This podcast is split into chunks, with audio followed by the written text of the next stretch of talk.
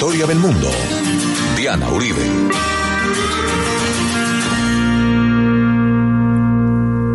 Buenas. Les invitamos a los oyentes de Caracol que quieran ponerse en contacto con los programas, llamar al 302-9559 302-9559 o escribir a info arroba la casa de la historia punto com, info arroba la casa de la historia punto com, o contactar nuestra página web www.lacasadelahistoria.com www.lacasadelahistoria.com Recordarles a los oyentes que solamente a través de la Casa de la Historia y de Caracol Radio se oyen los canales oficiales de trabajo de historia del mundo. Hoy vamos a ver el primero de tres especiales sobre los 500 años de la Reforma Protestante.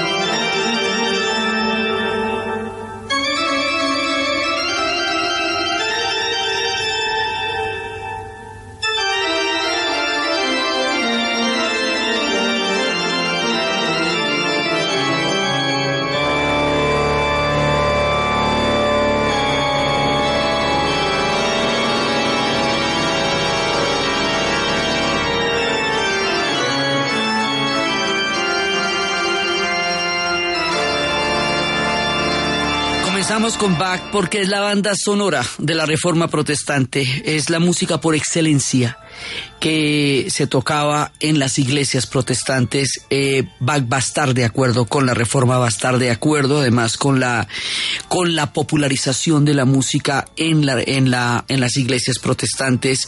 Va a ser considerado el músico por los músicos. Es el eh, realmente el compositor favorito de todos los compositores y va a ser un personaje comprometido también a nivel de su arte y de su música con el movimiento de la reforma. Hay una serie de preguntas que uno se hace en estos 500 años. Entonces, bueno, ¿por qué mm, la historia queda dividida en dos? Entonces uno se pregunta, eh, de dónde viene la ética protestante. De ahí se habla de que de ahí viene la libertad de culto, la libertad de pensamiento, em, que a partir de la reforma protestante se, eh, eh, la gente se hace cargo de su propia lectura de la Biblia. También se habla de la llegada de los padres peregrinos que en el Mayflower van a llegar a los Estados Unidos huyendo de las persecuciones religiosas para fundar 13 colonias que darán origen a un país sobre la base de un sentimiento religioso que también en pocos años de diferencia llegaría otro barco, el Seaflower, a San Andrés y Providencia, razón por la cual eso se llama la biosfera, la biosfera se llama Seaflower y su población es protestante, la población raizal es protestante porque vienen también de estas raíces, porque en la celebración del protestantismo, no en la Navidad, no se presentan los villancicos que cantan al pesebre, que cantan a la Virgen, que cantan a los pastores y a los reyes magos, sino que se presenta una, unas canciones que se llaman carols, que cantan a la nieve, a los árboles, al invierno,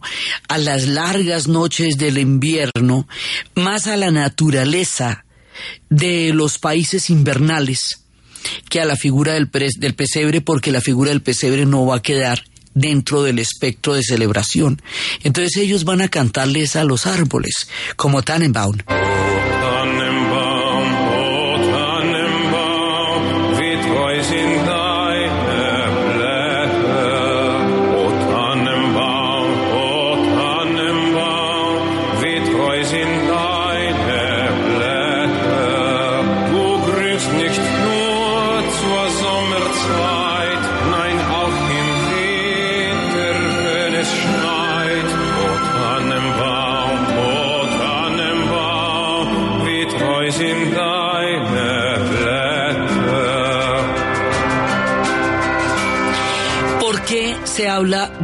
Ética protestante como el origen del capitalismo, eh, según lo que decía Max Weber? ¿Por qué se habla de una guerra enorme entre católicos y protestantes en Irlanda?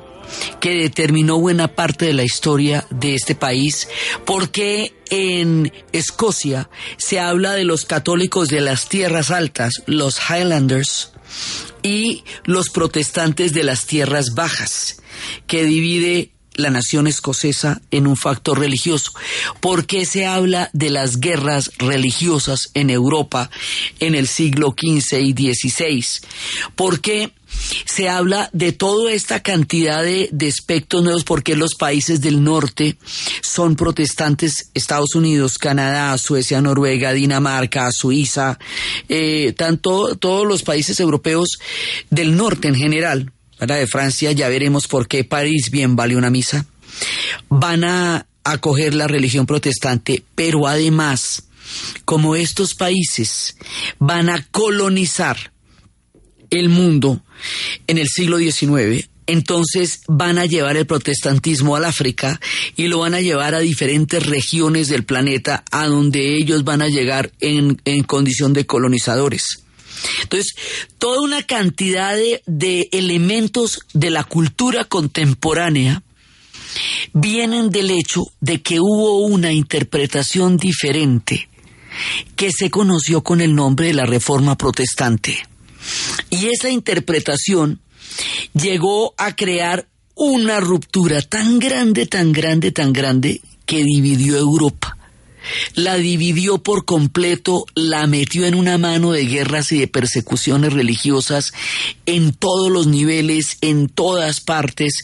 Fue, digamos, uno de los periodos más difíciles, pues tanto que salían los padres peregrinos de Inglaterra pensando que no podrían regresar porque no habría una paz religiosa. Cuando hablamos de todo esto, hablamos de Enrique VIII, hablamos de Ana Bolena, de todas esas historias de la iglesia anglicana en Inglaterra Inglaterra. Hablamos de una gran cantidad de referencias históricas y también hablaremos de cómo unos se acogen a esta ruptura y otros se oponen a esta ruptura. Y los que se oponen a esta ruptura van a ser la contrarreforma y la contrarreforma como es la que va a adoptar España. Y España va a colonizar a la América Latina. Entonces la América Latina va a recibir es la parte de la contrarreforma porque quedará bajo el dominio de España. Mientras que Estados Unidos y Canadá conocerán la parte de la reforma protestante porque las colonizaciones que llegan allá son las que vienen de Inglaterra. Entonces, esto termina explicando una gran cantidad de cosas en el planeta hoy día y teniendo un alcance universal de unas proporciones increíbles. Es una historia de acción, suspenso, intriga.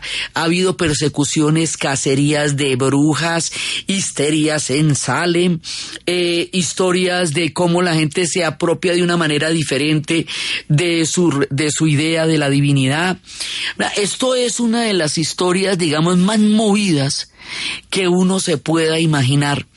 Y puntualmente, no quiere decir que empiece solamente ahí, vamos a ver que tiene una cantidad de antecedentes, puntualmente situamos el momento en que esto empieza con el acto de Martín Lutero de clavar con una puntilla y un papelito en la puerta de la iglesia de Battenberg en Alemania las 95 tesis de su objeción a la manera como en ese momento se estaban llevando los asuntos en la iglesia. Él no las hubiera podido publicar si no existiera Gutenberg y no se hubiera inventado la imprenta en Occidente. Pues los chinos ya la conocían, la imprenta y la moda de andar a pie hace rato. Pero en Occidente, con los tipos móviles, un escrito se podía reproducir cuantas veces uno quisiera. Eso no pasaba antes, porque antes estaban los copistas encerrados en las abadías, escribiendo libros maravillosos que eran una pieza de arte única que solo se podía leer en las abadías, no existían las librerías, que se escribían en latín, había que hablar latín. Entonces, no estaban al acceso de la gente. Pero las 95 tesis se van a, a imprimir no se van a copiar en caligrafía, sino a imprimir. Entonces se pueden copiar muchas veces y mucha gente las va a leer por primera vez. Así que las dos cositas van de la mano, las tesis de Lutero y la invención de la imprenta.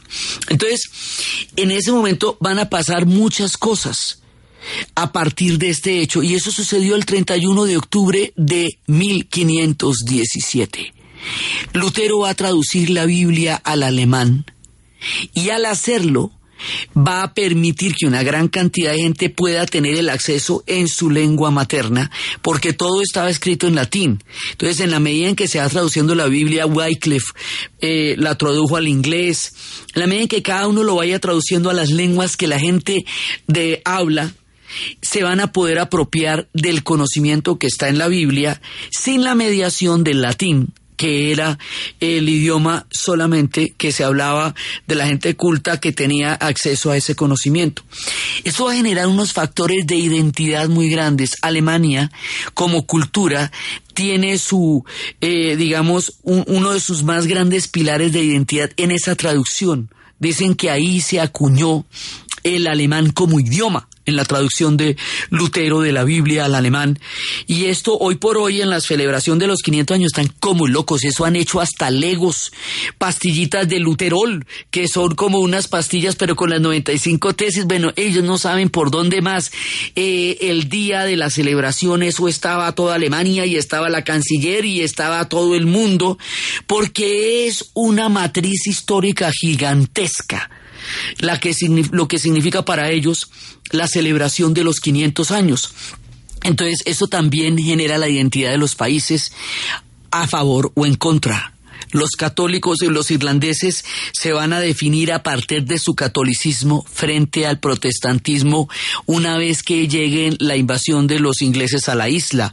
Los polacos van a tener en el catolicismo la fuerza más grande de su existencia cuando duraron 150 años repartidos entre Austria, Prusia y Rusia. Entonces, esto va a situar a la gente en uno o en otro lado de este hecho que va a ser una ruptura, que va a ser la reforma. Entonces, esto como hecho histórico, no, aquí no nos metemos con la idea que tengan las personas de sus creencias o de su fe, porque eso es una cosa completamente personal y es la relación de cada uno con lo sagrado. El tema es histórico. El tema es por qué en la historia contemporánea la reforma protestante partió la historia de Occidente en dos. Y cómo a partir de estos hechos y de la, la proclama de Lutero ese 31 de octubre en la puerta de, de, la, de la iglesia de Battenberg va a crear un movimiento gigantesco que explica una buena parte de la cultura contemporánea, hasta lo que les digo, hasta las celebraciones de la Navidad, pasando por la idea de sociedades, de política, de estados, todo eso va a quedar influenciado por la reforma. Digamos, es uno de los hechos más eh, contundentes en términos de influencias en el mundo que hoy vivimos. Cosas que sucedieron hace 500 años explican el mundo que hoy vivimos de la misma manera que estábamos viendo cómo 100 años después de la Revolución de Octubre no se hubiera podido entender el siglo XX sin entender la revolución. Estamos explicando las, los pilares que en sus aniversarios nos explican por qué el mundo tiene las creencias y las historias y maneja la cultura de la manera que la maneja hoy. Entonces por eso vamos a hacer tres especiales sobre los 500 años de la Reforma Protestante y nos vamos a echar de para atrás. Aquí vamos a hablar de todas las variedades. Vamos a hablar de los presbiterianos, vamos a hablar de, de los hugonotes, vamos a hablar de, de todas las diferentes, digamos, formas de Calvino, de Lutero, de Zwinglio, de Knox, de, de cómo, cómo esto va a generar un movimiento de grandes proporciones que va a estructurar la forma de muchos países europeos. Antes de la reforma ni siquiera se hablaba de Europa, se hablaba de la cristiandad como un todo, como una, como una manera de entender el mundo europeo en los tiempos del medioevo y en los comienzos de la modernidad. Todo esto va a cambiar con esta proclama de las 95 tesis y esa es la historia que vamos a abordar durante estos tres especiales para entender cómo en el mundo contemporáneo esto tiene una influencia fundamental.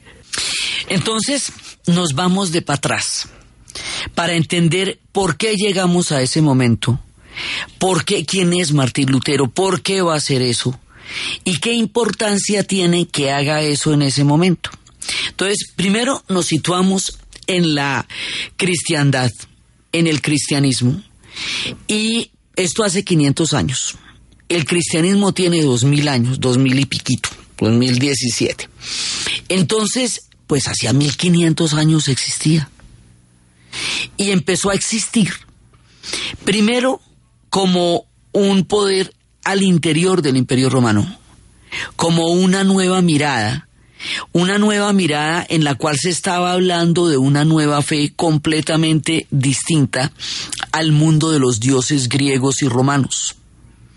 Esa fe surge entre los judíos.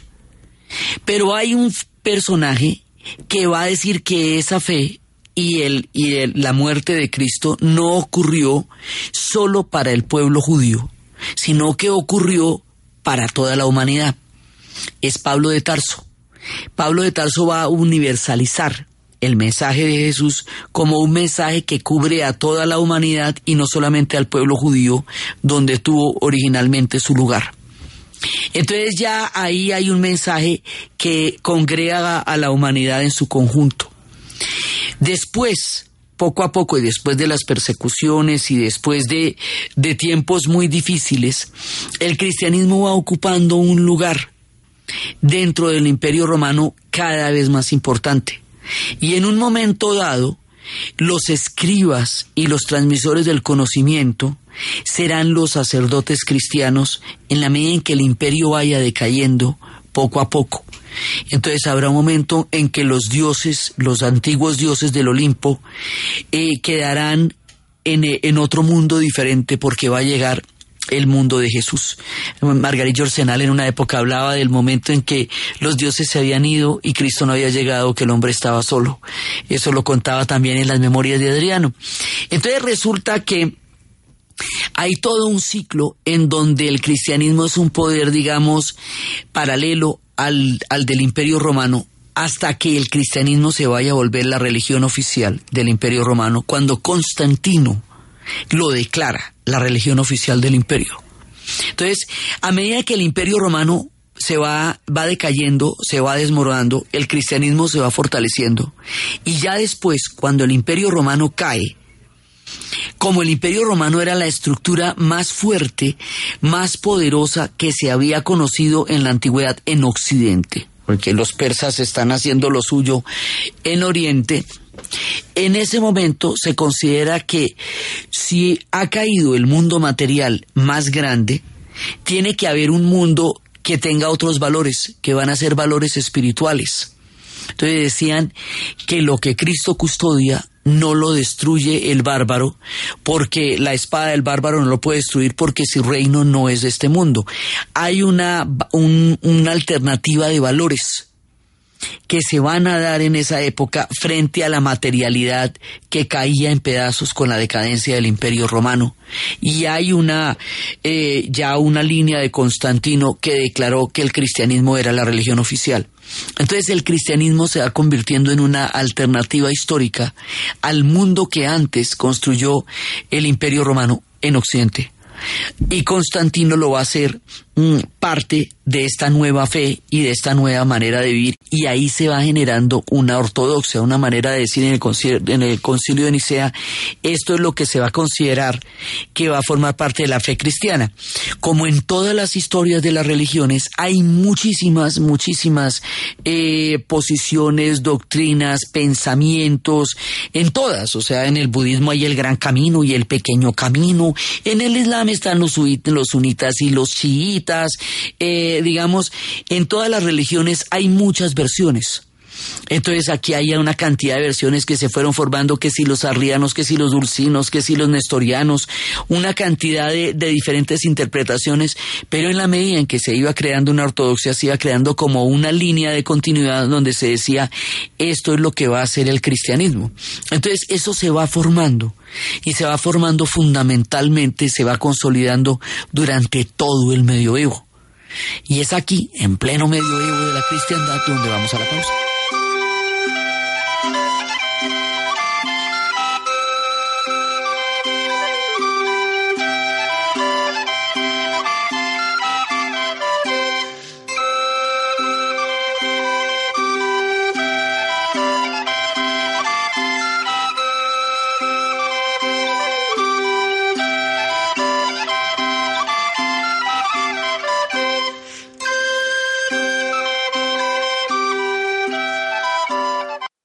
Apetifor, producto natural. Apetifor mejora tu apetito. Apetifor mejora el apetito en niños y adultos. Calidad Natural Freshly. En productos naturales la primera opción. En Caracol Radio. Son las 11 de la mañana. Y 30. ¿Punto naturista? Gracias. ¿Tiene Digestar Jalea con acción laxante, suave, blanda y placentera de Laboratorios Natural Freshly? Sí, señora. Tenemos la línea Natural Freshly, Digestar Cápsulas Forte y Digestar Fibra. Para otras afecciones, Apetifor, Venas Full, Gasof y Finacid. ¿Y Freshly Pausia Cápsulas y Fibofor Fibra con probióticos? Naturalmente. Natural Freshly. Tratamientos científicos con productos naturales. En productos naturales, la primera opción. Con el sello del Instituto Farmacológico Botánico. Atlético Junior con tanto del portero Sebastián Viera de tiro libre venció 1 por 0 al Deportivo Pasto en partido aplazado para hoy por el incidente que afectó al bus que transportaba al Deportivo Pasto anoche al Metropolitano de Barranquilla. La victoria le permite a Junior terminar primero en la fase regular de la Liga Águila 2 del fútbol colombiano con 39 puntos y más 17 en la diferencia de gol. Segundo Santa Fe con 39 puntos y más 11 en la diferencia. El resto de clasificados son Nacional tercero con 38, cuarto Millonarios con 36, quinto América de Cali con 31, sexto Equidad con 30, séptimo el Deportes de Lima con 30 puntos y octavo Jaguares con 28. Esta noche se realizará el sorteo para definir los enfrentamientos de cuartos de final del campeonato que comenzarán el próximo fin de semana. Tras conseguir de manera anticipada la clasificación al grupo de los ocho, Deportes Tolima visitará hoy después de las 7 y 30 de la noche en el Estadio de Techo a Equidad. El equipo de Alberto Gamero tendrá variantes en su nómina titular por acumulación de tarjetas amarillas en algunos jugadores y también por lesionados. Ángelo Rodríguez, goleador del conjunto ibaguereño. No, de pronto relajado no lo llamemos. Creo que obviamente es un partido que va a ser muy importante para nosotros, un partido que, nos va a llevar a, lo que se viene en esas finales y creo que, es un partido duro, un partido bueno que, que, nos gusta jugar. Tolima formaría con Joel Silva, Juan Guillermo Arboleda, Luis Felipe Cardosa, Julián Quiñones y Luis Ovalle, Carlos Rentería y Luis Paz en recuperación, Sebastián Villa, Clay del Alzate, Santiago Montoya y Ángelo Rodríguez. El dato. Cuatro años y cinco meses pasaron para que la Sampdoria volviera a derrotar 3 por 2 a la Juventus. El resultado se repitió durante la fecha 13 de la Liga Italiana de Fútbol. El colombiano Duan Zapata de la Sampdoria abrió el marcador al minuto 52. Este 18 y 19 de noviembre, el gran ofertón comodísimo. Toda la tienda con el 40%. Aplican condiciones y restricciones. ¿Y usted cómo durmió anoche? Se deje engañar. La Cooperativa Financiera John F. Kennedy, también JFK, Cooperativa Financiera, no utiliza intermediarios para captar dineros, recaudar cartera o cobrar por asesoría de crédito en ningún lugar del país. Utiliza únicamente nuestras agencias. Vigilado Superintendencia Financiera de Colombia.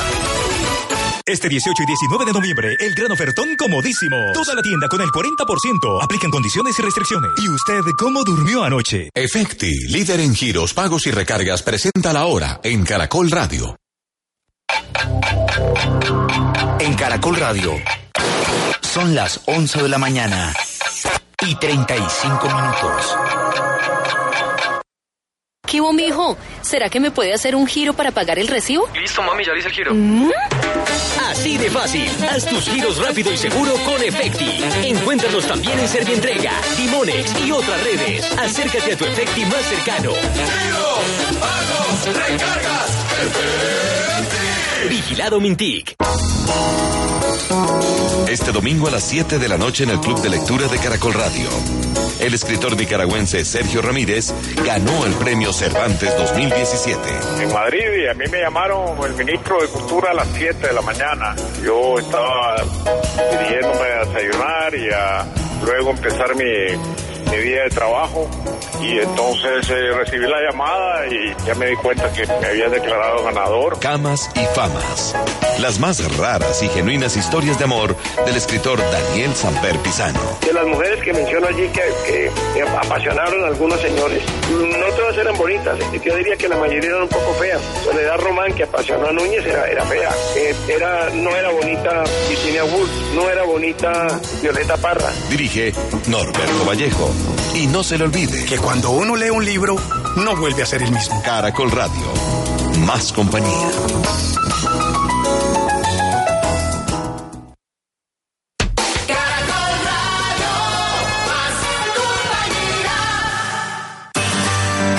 Historia del mundo de Caracol Radio. Con Diana Uribe.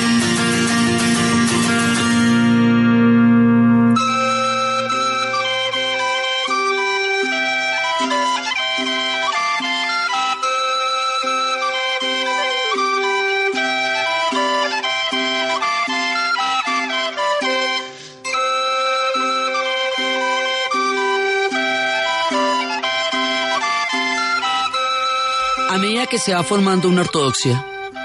Y va a haber diferentes interpretaciones, también va a haber persecuciones por eso que más adelante va a ser a los pueblos cátaros, que son los puros, eh, los que tenían una visión extrema, pero una visión muy purista, y su virtud los hace una amenaza en la Francia, en lo que sería la Francia de la época, y va a haber una cruzada contra ellos, que es la cruzada albigense, y los van a exterminar a los cátaros.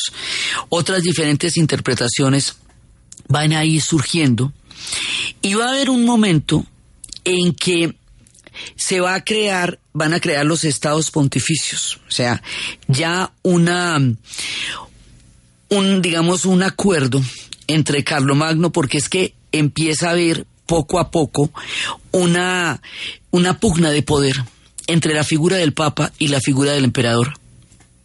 Eh, ¿Hasta dónde va el, el, poder del uno y hasta dónde va el poder del otro? ¿Hasta dónde va el poder terrenal y hasta dónde va el poder celestial? Y si el poder terrenal tiene una espada y el poder celestial también, ¿eso cómo es? Entonces, en el momento en que se producen, se, se crean los estados pontificios en la Lombardía, el papado empieza a tener un lugar en la tierra.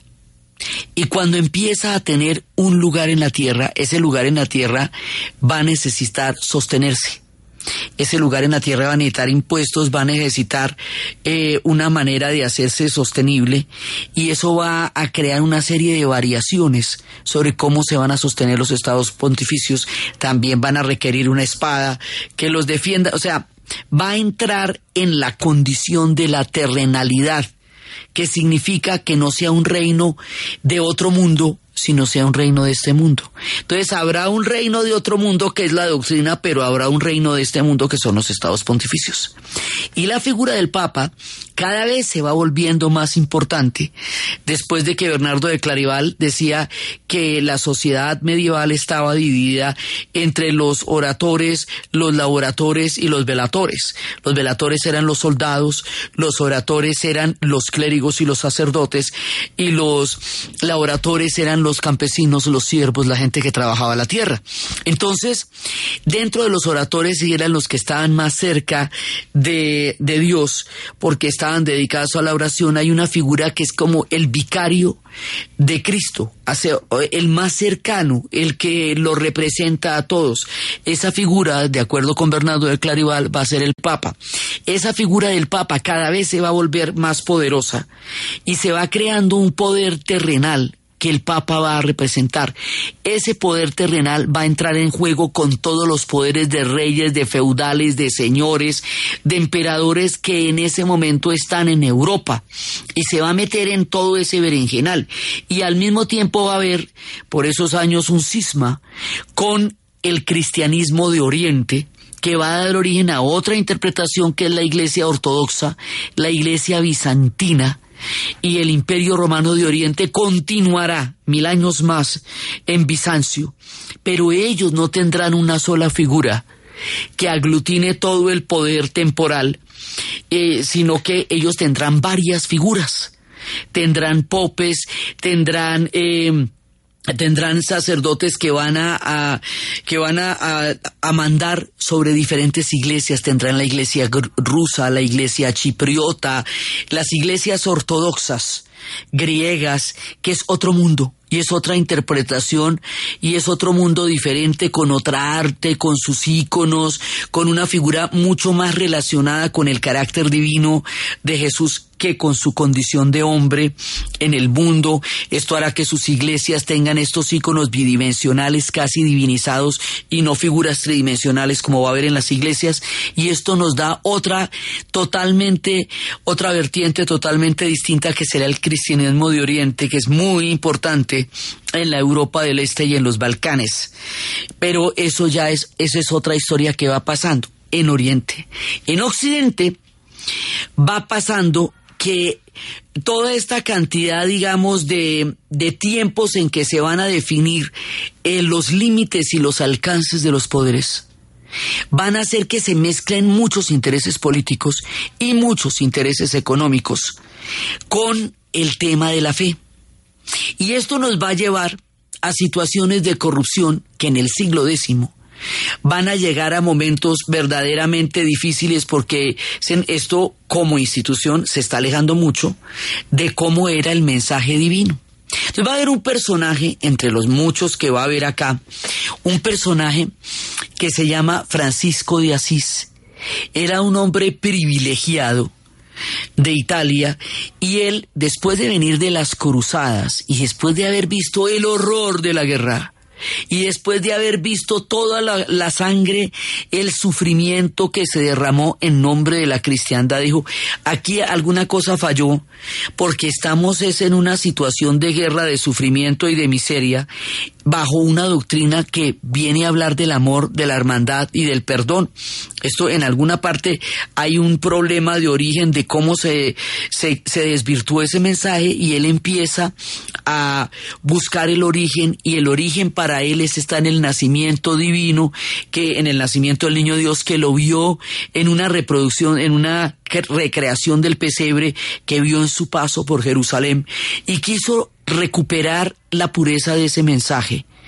Y él va a entregar toda su, todo su dinero, sus privilegios, su ropa, inclusive a quedar desnudo frente a su padre para empezar una nueva vida porque él soñó que eh, Jesús le decía restaura mi iglesia. Entonces primero va a restaurar la iglesia de San Damiano y luego va a restaurar la fe como tal desde una perspectiva de la hermandad con el hermano Sol, con el hermano, con la hermana Luna, con los con la hermana pobreza, con la renuncia a todo y junto con él va a haber otro personaje que va a reivindicar también todo este camino en las mujeres que van a ser las clarisas.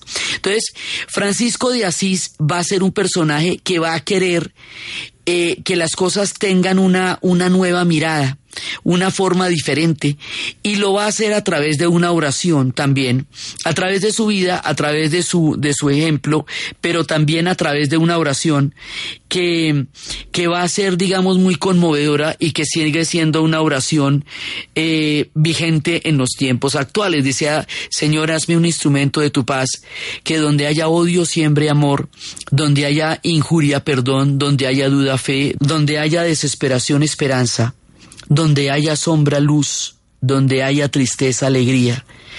Oh divino Señor, concédeme que no busque ser consolado, sino consolar, no busque ser comprendido, sino comprender, no busque ser amado, sino amar, porque es dando como se recibe, perdonando como se es perdonado y muriendo en ti como se vive a la vida eterna. Entonces, Francisco de Asís decía esto, eh, como está no, no nos lleva un mensaje que nos enaltezca el espíritu. Entonces vamos a buscarlo. Entonces él va a buscar su propio camino y lo va a hacer con las clarisas y va a ser como un personaje icónico porque va a buscar la pobreza original, la manera como vivían los primeros cristianos, eh, desprovistos de todas las, las veleidades y las riquezas del mundo material. Y también después cuando vengan los días de la peste, los franciscanos y los dominicos van a estar hombro a hombro con la gente que moría en la peste, mientras el clero se había aislado del sufrimiento del pueblo. Entonces, este personaje eh, también lo consideran el antecedente del hipismo, el primer hippie, porque él hablaba, le hablaba de hermanos a los pájaros y al hermano lobo y al hermano sol y a la hermana luna. Entonces, en una época se hizo una película bellísima sobre él de Franco Sefirelli y la canción del hermano sol y de la hermana luna nos recuerda a este personaje en lo profundo del medioevo buscando una reparación interior y espiritual a un camino que consideraba en ese momento que se había extraviado. And sister moon. I seldom see you, seldom hear your tune. Preoccupied with selfish misery. Brother wind and sister air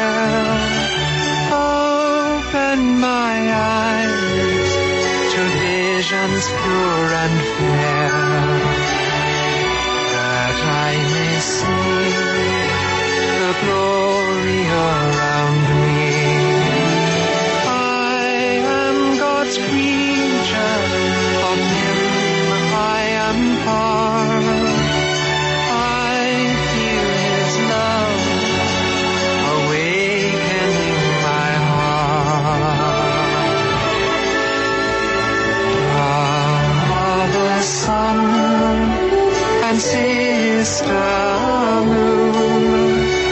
I now do see you.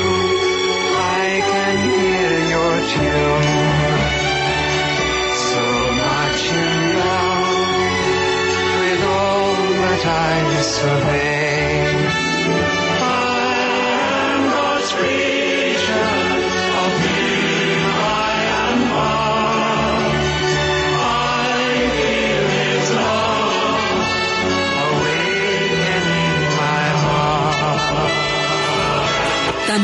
Junto a Francisco de Asís otro personaje que también va a cuestionar la riqueza como algo que, que pueda ser compatible con la fe.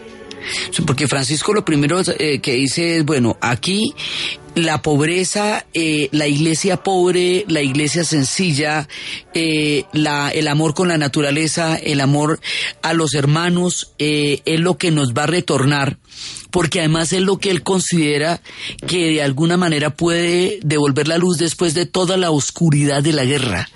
A Francisco de Asís la guerra lo realmente lo estremeció por su densidad, por su sufrimiento, por su dolor, por todo lo que genera de tristeza, de heridas, todo eso, le, la- el haber estado en las cruzadas le generó un malestar infinito y decía, la fe tiene que poder curar esto a partir de una mirada del otro como un hermano y de la naturaleza como una hermana y de, y de una nueva mirada del mundo. Y es así como él restaura espiritualmente la iglesia y físicamente a través de la iglesia de San Damiano.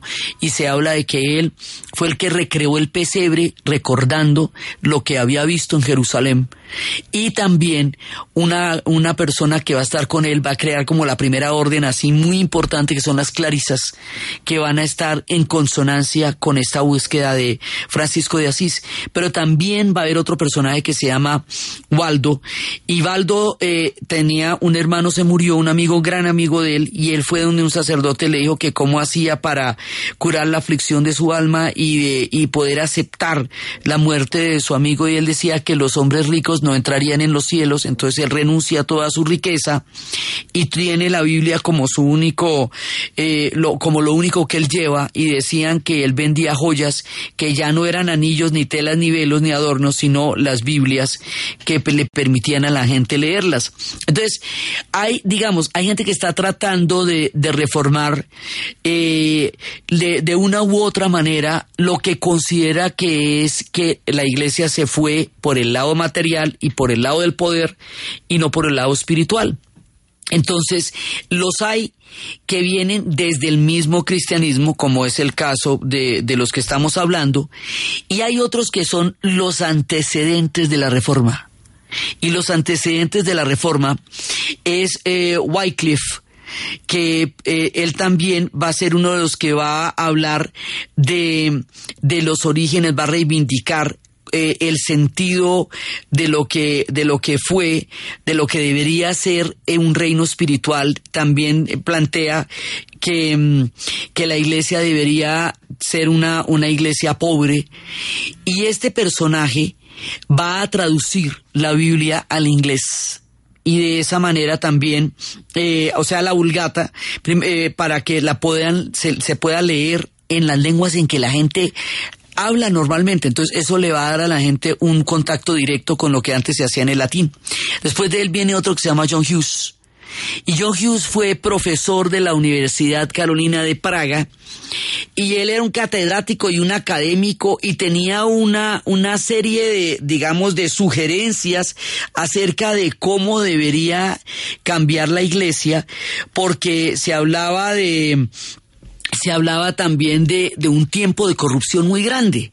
Entonces hay gente pensando las cosas, está diciendo, bueno, pues esto echémosle por este lado, volvamos a estos orígenes, recuperemos esta espiritualidad y empiezan a cuestionar eh, la riqueza infinita y el poder que va a tener la iglesia cada vez más porque el mensaje que venía era un mensaje de espiritualidad y de sencillez y de fraternidad.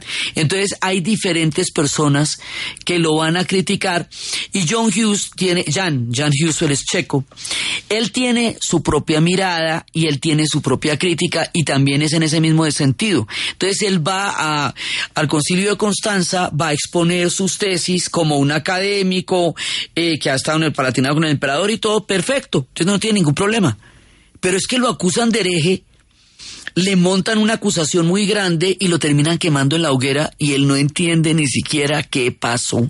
Por eso en el centro de la ciudad de Praga hay un enorme monumento en la plaza. Ese es el monumento a Jan Hughes, que es considerado también como uno de los precursores de lo que va a ser la reforma protestante. Y luego a Wycliffe, que se había logrado salvar, porque Waldo le tocó irse por allá para el monte eh, cuando empiezan a, digamos, a desconocer sus críticas, pero no lo matan, sino que él se va por allá para el monte. Francisco de Asís terminará toda su vida y habrá, habrá logrado transformar muchas cosas a partir de su propio ejemplo, pero para a Wycliffe lo desentierran y botan, queman sus cenizas y las botan al río. Y a Hughes directamente lo queman y aquí para adelante las cosas se van a complicar bastante. Entonces, ellos se consideran los antecedentes.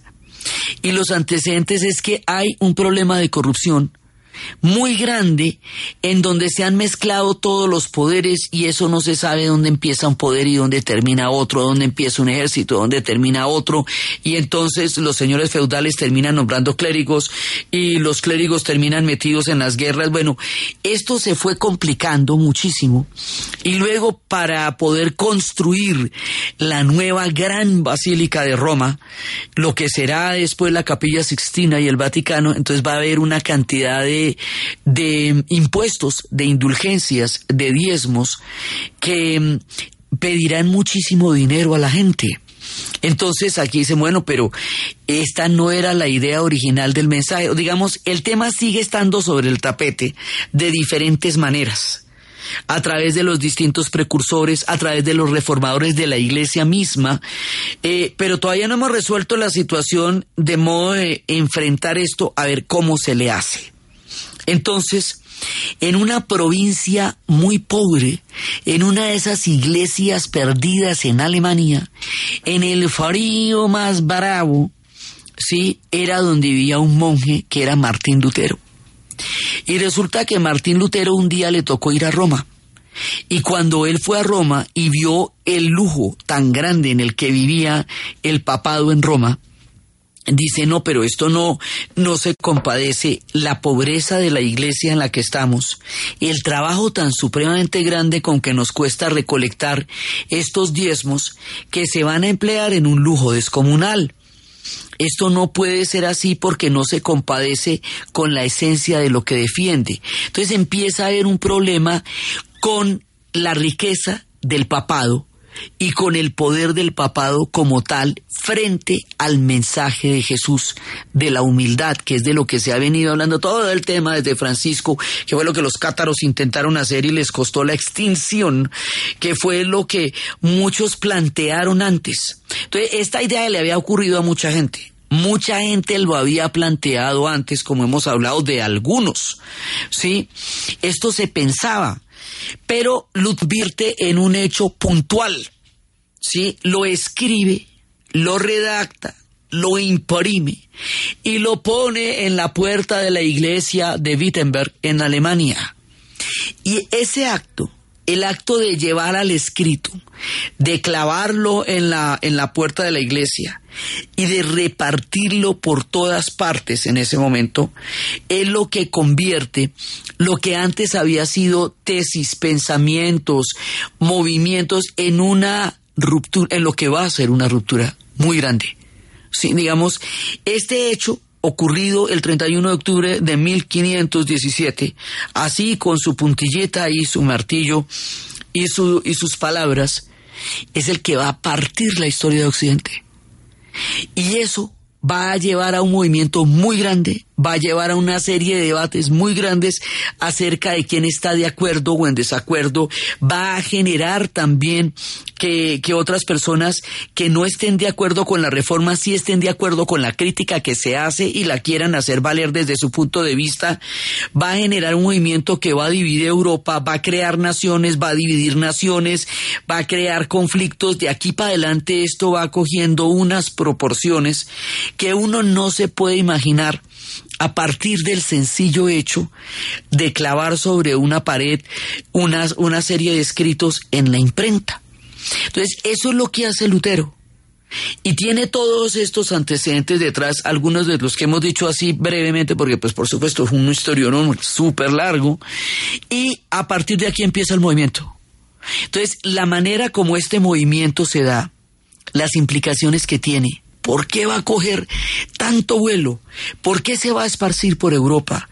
¿Por qué va a generar una ruptura tan profunda? ¿Qué va a pasar con Lutero? ¿Qué van a decir los príncipes alemanes?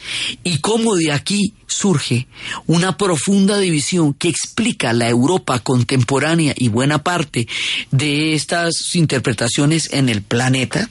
Lo que vamos a ver en el siguiente programa. Entonces, desde los espacios de la creación de una nueva interpretación de la fe, del surgimiento de la iglesia, de la figura de San Francisco de Asís, de los tiempos de Constantino, de la figura de Martín Lutero, de Jan Hughes, presentando sus tesis ante la Universidad Carolingia, de Wycliffe, de Baldo y de todos estos personajes de las Clarisas, del hermano Sol y de la hermana Luda y de Lutero de Gutenberg con su imprenta, presentando una nueva manera de entender la historia en la narración de Ana Uribe, en la producción Edwin Acosta. Y para ustedes, feliz fin de semana.